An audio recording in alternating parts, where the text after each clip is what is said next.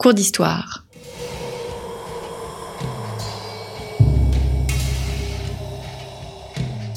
Une émission de la rédaction de Storia Voce.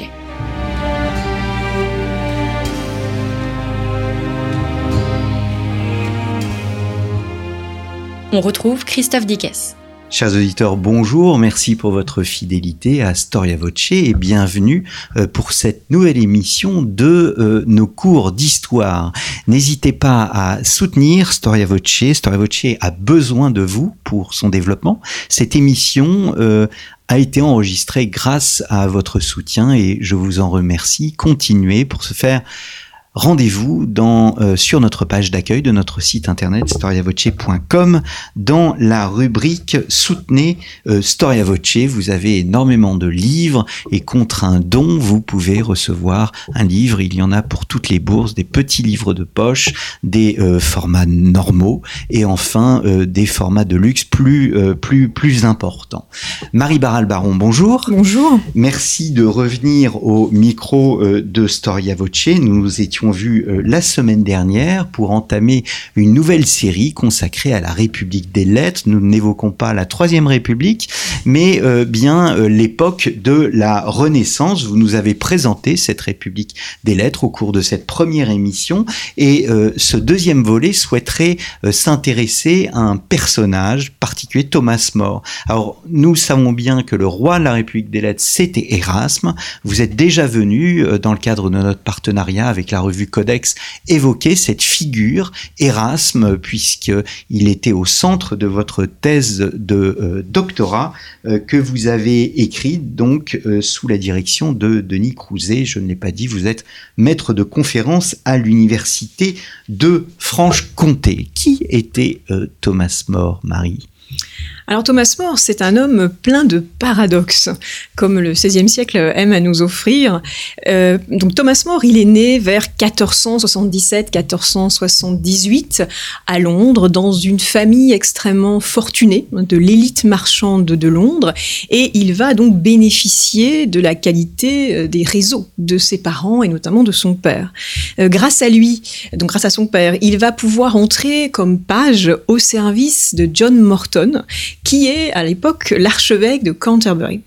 Et ce dernier va repérer les qualités de Thomas More, qui montre beaucoup de facilité dans l'apprentissage de la rhétorique, euh, dans l'apprentissage de la connaissance des classiques, et il va l'envoyer euh, dans un collège à Oxford pendant deux ans. Et à Oxford, Thomas More va découvrir notamment euh, les classiques, mais notamment Cicéron et Platon, qui vont énormément marquer, je pense qu'on en reparlera, sa pensée et son rapport euh, à l'histoire de son temps. Il y a vraiment deux lectures. Platon qui est une réflexion sur vraiment euh, qu'est-ce qu'une qu'est-ce qu'une république, hein, qu'est-ce qu'un État. Donc euh, une réflexion, on est dans la contemplation, alors que chez Cicéron, c'est vraiment l'homme actif. Et ça définit euh, la tension qui régnera toute la vie chez Thomas More entre le politique et l'homme de foi et l'humaniste. Donc Thomas More se plaît énormément à Oxford. Il se plaît tellement que ça inquiète son père, qui va le faire revenir très vite à Londres parce qu'il veut absolument qu'il soit avocat et qu'il poursuive ses études de droit. Donc c'est ce que va faire Thomas More en, bon fils et il va devenir avocat à Londres et euh, rapidement avoir une très bonne clientèle. Mais comme il est très proche des cercles royaux et notamment d'Henri VIII qu'il a connu euh, enfant, hein, quand Henri VIII avait 10 ans environ, euh, Thomas More a, a, pu le rencontrer d'ailleurs avec avec Erasme et il va donc être invité par Henri VIII à rentrer dans son cercle étroit. Dès 1518, il rentre au conseil privé d'Henri VIII et il devient en 1529 chancelier d'Henri VIII. Donc c'est vraiment le poste suprême. Il a une carrière politique fulgurante, ça faut vraiment l'avoir en tête. Mais euh, on connaît ensuite ses déboires puisque avec la naissance de l'anglicanisme et le souhait d'Henri VIII, on y reviendra sans doute de divorcer de euh, son épouse Catherine d'Aragon, eh bien il va se retrouver en porte-à-faux entre ses convictions euh, de chrétien et la réalité historique et il préférera mourir plutôt que aller contre sa conscience. Il va d'ailleurs devenir un, il va être reconnu comme martyr hein, dans, dans, le christianisme, il a été canonisé au XXe siècle. Mmh. Et dans le même temps, c'est un immense humaniste. Il ne faut pas l'oublier. Ce n'est pas qu'un homme politique, c'est aussi euh, le plus grand ami d'Erasme et sans doute euh, un des plus grands écrivains latins euh, anglais. Hmm. Alors je, je, reste sur le martyr quand même, d'où la pièce de Jean Anouilh, Thomas More, qui est, qui est magnifique. quelle est quelle a été sa contribution à, la pensée humaniste? Elle a été très importante. Quand on regarde, je dirais, les œuvres complètes de Thomas More, c'est quand même 17 volumes.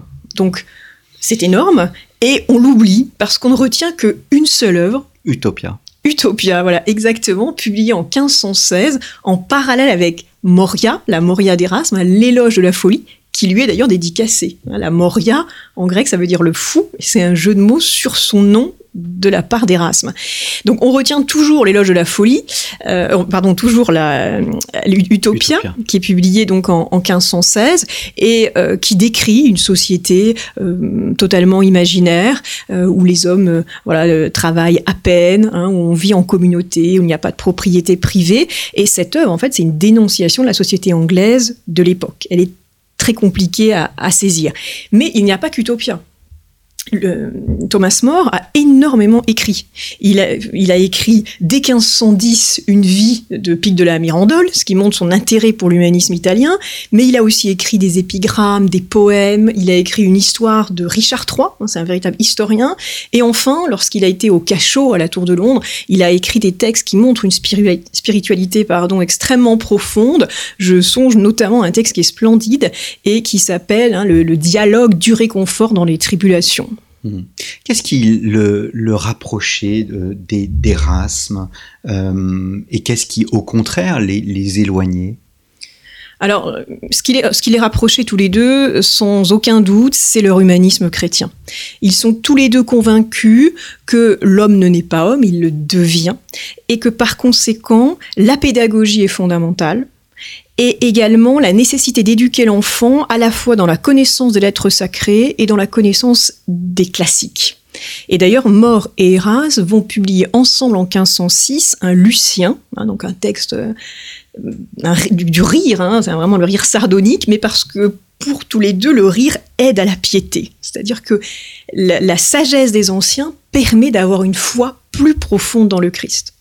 Ils ont aussi donc un sens de la pédagogie très fort. Eras va composer plusieurs ouvrages de pédagogie, le De Ratione Studi, hein, le, plan des études en 1513 ou le, le, en 1529. Et Mort de son côté va avoir un grand intérêt pour l'éducation de ses enfants. Il va faire d'ailleurs de Erasme euh, le professeur de sa fille Margaret. Ça va être son précepteur. Donc voilà, tout ça, ça les, ça les rassemble énormément. Euh, en revanche, ce qui les sépare, je dirais d'un point de vue très concret, vous avez d'abord un moine célibataire endurci qui est Erasme, et en revanche Thomas More, qui est doublement marié, hein, puisqu'il va se marier en, 1505 à Jane, qui décède en 1511, et un mois après, ce qui a beaucoup gêné parfois ses biographes, il, se marie à nouveau avec Alice. Il a eu quatre enfants avec sa première épouse, donc il a une vie familiale que ne connaîtra jamais Erasme. Et puis surtout, euh, je dirais qu'Erasme est un spectateur engagé de son temps il commente, il regarde, mais il ne participe pas. Alors que Mort est pleinement acteur des événements de son époque, des événements politiques et notamment de la réforme. Et pourtant, paradoxalement, le plus idéaliste apparaît euh, euh, être Thomas More. Ça, c'est une impression. C'est-à-dire que peut-être que c'est à cause de l'utopia qu'on a cette impression qui est une, une société totalement euh, imaginaire, totalement idéaliste. Il est allé beaucoup plus loin qu'Erasme dans ce type d'écrit, mais en réalité, mort dans son action politique, euh, a été dans le, un réalisme euh, froid. Hein. Il a été très sévère, notamment à l'endroit des hérétiques hmm. en Angleterre. Hmm. Donc, bah justement, c'est l'objet de ma, de, ma question suivante. Quelle est sa, position par rapport à, à, la réforme? Parce que vous disiez la semaine dernière que euh, il y avait un lien entre la République des lettres et le monde protestant. Euh, est-ce que c'était le cas déjà à l'époque de d'Erasme et de et de Thomas More, euh, ou est-ce que ça sera le cas beaucoup plus tard au XVIe siècle? Non, c'est déjà le cas avec euh, à l'époque d'Erasme. Seulement, comme je vous l'ai dit, Erasme est un spectateur de son temps, donc il est beaucoup plus facile pour lui de continuer à avoir avec des anciens disciples qui sont passés à Luther, de continuer à avoir un dialogue, de correspondre avec eux, parce que Erasme est toujours dans ce dialogue qu'on appelle aujourd'hui la tolérance, mais qui ne veut rien dire au XVIe. On n'est pas tolérant comme aujourd'hui. C'est euh, la tolérance, c'est l'idée de supporter l'autre jusqu'à ce qu'il redevienne comme moi. Hein, au XVIe siècle, c'est pas accepter l'autre dans son altérité. C'est on attend que l'autre revienne à la raison, si vous voulez. Et, et va être toujours dans cette idée de continuer avec de dialoguer avec l'hérétique parce qu'il faut avoir beaucoup de patience hein, et beaucoup d'écoute euh, pour revenir dans le droit chemin. Avec Thomas More, vous, avez ce, vous pouvez trouver ce type de propos dans ses livres, mais il est vrai que dans son action politique, il a été très sévère, comme je vous l'ai dit, avec les hérétiques anglais. Mais on le comprend que si on le remet dans l'histoire. Il faut bien saisir que Thomas More, il est au service de la couronne d'Angleterre, que Henri VIII a quand même reçu le titre par le souverain pontife de défenseur de la foi. Parce que c'est pareil, Henri VIII, on a tendance toujours à, penser que à l'Henri VIII de l'anglicanisme, mais au début, c'est un pilier de la papauté. Et donc, euh, More va être, je dirais, dans dans l'obligation hein, euh, eh bien de lutter contre cette hérésie qui monte en Angleterre. Ce qui explique qu'entre 1528 et 1533, Thomas More va publier au moins sept ouvrages contre l'hérésie luthérienne. Et en tant que chancelier, il va faire arrêter, alors les chiffres varient, c'est très compliqué, mais peut-être une quarantaine de personnes qui seront enfermées à la Tour de Londres pour cause d'hérésie. Et on sait qu'il y a au moins eu cinq personnes qui euh, ont brûlé sur les bûchers alors que Thomas More euh, était chancelier. Hmm. Alors, dans le, il y a un contexte religieux euh, quand même particulier, c'est l'émergence des, États modernes, nous l'avons dit la, semaine dernière. comment a-t-il réagi à la rupture d'Henri VIII que vous évoquiez tout à l'heure avec le pape? Alors, il a très mal réagi, au sens très mal, c'est pas du tout un, jugement, très mal au sens il n'a pas accepté cette rupture. Pour le saisir, c'est pareil, il faut remettre dans le contexte. Euh, il faut se souvenir que Henri VIII, il arrive au pouvoir en 1509. Pourquoi? Parce que son frère Arthur décède ce qui n'était pas prévu. Henri VIII n'aurait pas dû régner. Et on va faire obligation à Henri VIII d'épouser la femme de son frère, qui est Catherine d'Aragon. Pour cela, il va bénéficier d'une dispense qui va être donnée par la papauté et il épouse donc Catherine. Ensemble, ils vont avoir six enfants, mais tous vont décéder euh, très tôt, sauf une fille, la future Marie Tudor. Or, Henri VIII souhaite absolument avoir un fils, avoir un garçon que ne lui donne désespérément pas Catherine, alors qu'il réussit à avoir un garçon avec une de ses maîtresses. Donc rapidement, euh, il imagine que c'est Catherine qui est à l'origine du problème et progressivement, il souhaite divorcer pour épouser euh, Anne Boleyn. Il y a sept ans de négociations quand même hein, entre Henri VIII et la papauté sur cette question. Et, il prend part, Thomas More prend part. Thomas More, face à cette situation, euh, refuse de reconnaître la possibilité d'un divorce.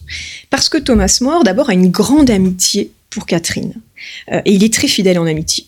Et puis, d'autre part, il comprend bien que ce qui est en jeu, c'est quand même la tradition de l'Église. C'est-à-dire que euh, Henri VIII est en train de, euh, de lutter pour obtenir une nouvelle dispense. Hein. Henri VIII dit que dans le Lévitique, hein, on dit très clairement tu n'épouseras pas euh, la, femme de, de, ton frère, mais on sait très bien qu'il a déjà obtenu une dispense pour épouser Catherine. Donc si vous voulez, c'est un contexte extrêmement complexe qui fait qu'Henri VIII finalement décide lui-même de divorcer en se présentant désormais comme le chef de l'Église d'Angleterre. C'est en 1532, hein, euh, c'est un, acte que pose euh, Henri VIII et qui va permettre de séparer l'Église d'Angleterre de la papauté romaine. Or, Thomas More, cela, il ne peut absolument pas l'accepter. Il ne peut pas accepter la rupture avec Rome, il ne peut pas accepter qu'on touche à la tradition. Et donc, il va dire à Henri VIII, je comprends ton choix, je comprends tes raisons, mais j'accepte que Anne Boleyn soit reine, mais je ne peux pas euh, signer tout cela. Et donc, en 1532, euh, Thomas More va se retirer de son poste de chancelier en prétextant des problèmes de dos, il est malade, et il, euh, il démissionne, si vous voulez, de son poste de chancelier. Et d'autre part, en 1533, Anne Boleyn est couronnée, et Thomas More refuse de venir assister au couronnement. Il le justifie auprès du roi, mais vous imaginez bien que ça ne passe pas. Ce qui fait qu'il va être rapidement convoqué devant le Parlement d'Angleterre pour justifier de ses choix et il assume hein, en conscience sa position en disant qu'il ne s'oppose pas à l'affection du roi avec sa avec la nouvelle reine mais qu'il ne peut pas accepter que ce soit désormais le roi et le parlement qui décident de la politique religieuse anglaise. Et donc, il va passer euh, un procès. Alors, pour la petite histoire, en plus, dans les juges du procès, vous trouvez euh, le père, le frère et l'oncle d'Anne Boleyn, qui vont juger Thomas More, et il est condamné à être décapité et même euh, éviscéré. Et c'est Henri VIII qui va commuer sa peine en une simple décapitation. Hmm. Henri VIII avait besoin de ce, sacrifice pour, pour imposer ses, ses, idées, ou il aurait pu accepter, euh, sans tomber dans l'Uchronie, il aurait pu accepter qu'il se retirera et puis. Euh, c'est une question. Il a besoin d'un bouc émissaire pour imposer ses idées? C'est une question très compliquée euh, parce qu'il y a beaucoup de choses qui sont en jeu. là, on se retrouve en, 1532 où Henri VIII, effectivement, supporte extrêmement mal ce qu'il juge comme un affront de son chancelier. Et il est dans un moment de de construction hein, de son pouvoir religieux. C'est un très grand théologien, Henri VIII, d'ailleurs ce qui va lui permettre de faire face à Rome. Et euh, effectivement, il vit la position de mort comme, comme un affront, un affront théologique, un affront aussi personnel. Euh, après, mais c'est très difficile d'y répondre. Il aurait pu, sans doute, hein, euh, lui laisser la vie sauve mais il fait, il, laisse son Parlement euh, décider de, de, sa mort. Ce qui est particulièrement tragique parce qu'il faut se rappeler que Mort et Erasme avaient cru reconnaître en Henri VIII le roi de l'humanisme. Hmm. C'est-à-dire que vous avez toute une correspondance entre eux où Henri VIII est choisi comme le roi de l'âge d'or. C'est celui qui va porter euh, à son apogée le message des humanistes chrétiens. Donc il y a une violence de l'histoire euh, qui est absolument terrible. Lorsqu'Erasme apprend que, que la hache d'Henri VIII s'est abattue sur le cou de son ami, c'est vraiment le rêve humaniste euh, qui s'écroule. Qui s'effondre. Qui s'effondre complètement. Hum, hum. C'est le tragique qui crée la légende Thomas More? Oui, je pense. D'ailleurs, Thomas More, souvent, ce qu'on retient de lui, c'est Utopia et, sa mort. Parce qu'il a une mort en martyr. Euh, jusqu'au bout, il va assumer ses choix. Dans ses derniers textes, d'ailleurs, il répète au moins une quarantaine de fois ma conscience. C'est ma conscience qui m'empêche de revenir sur mes propos. Euh, une sorte de parallèle, d'ailleurs, avec Luther, qui a la diète de Worms, a le même euh, discours lorsqu'il dit ma conscience m'empêche hein, de revenir sur mes thèses. Eh bien, Thomas More est dans cette position de, de, refuser, euh, de renoncer à ses idées, à ses idéaux, à ses convictions. Donc c'est vrai que sa mort, en plus, il y a énormément de de, phrases qui sont presque devenues des proverbes, qui sont euh, euh, revenus jusqu'à nous au moment, vous savez, où mort euh, monte sur l'échafaud. Hein, il aurait dit à son bourreau "Aide-moi à monter pour descendre, je me débrouillerai tout seul."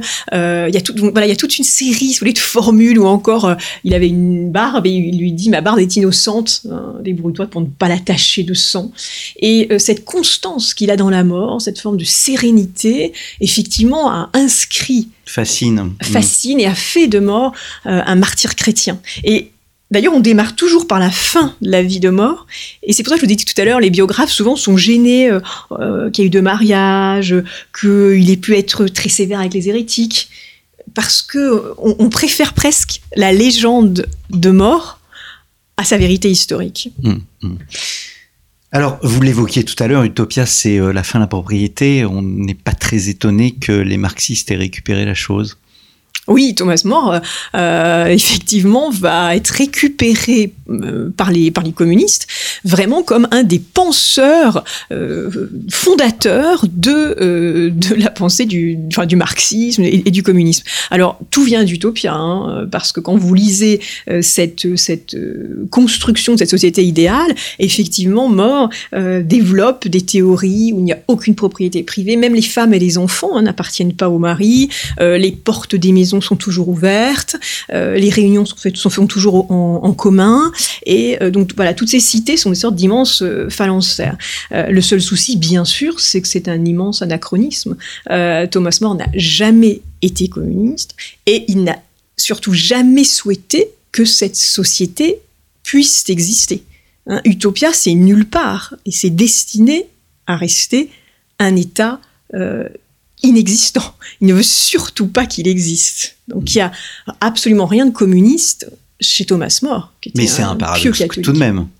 C'est un paradoxe parce que, euh, c'est- mais c'est ce fameux paradoxe que aiment cultiver les humanistes, aussi bien More que, euh, que Erasme. Euh, je songe par exemple Lucien qui a écrit un éloge des mouches. C'est toujours cette veine où la sagesse c'est la folie euh, où euh, euh, voilà on est toujours dans cette recherche du, du paradoxe. Et chez alors c'est un texte qui a donné d'ailleurs naissance à des foules de commentaires parce que je veux dire personne le comprend vraiment. Mais chez More c'est une façon de dénoncer la société anglaise de son temps mais c'est pas un lieu qu'il veut construire.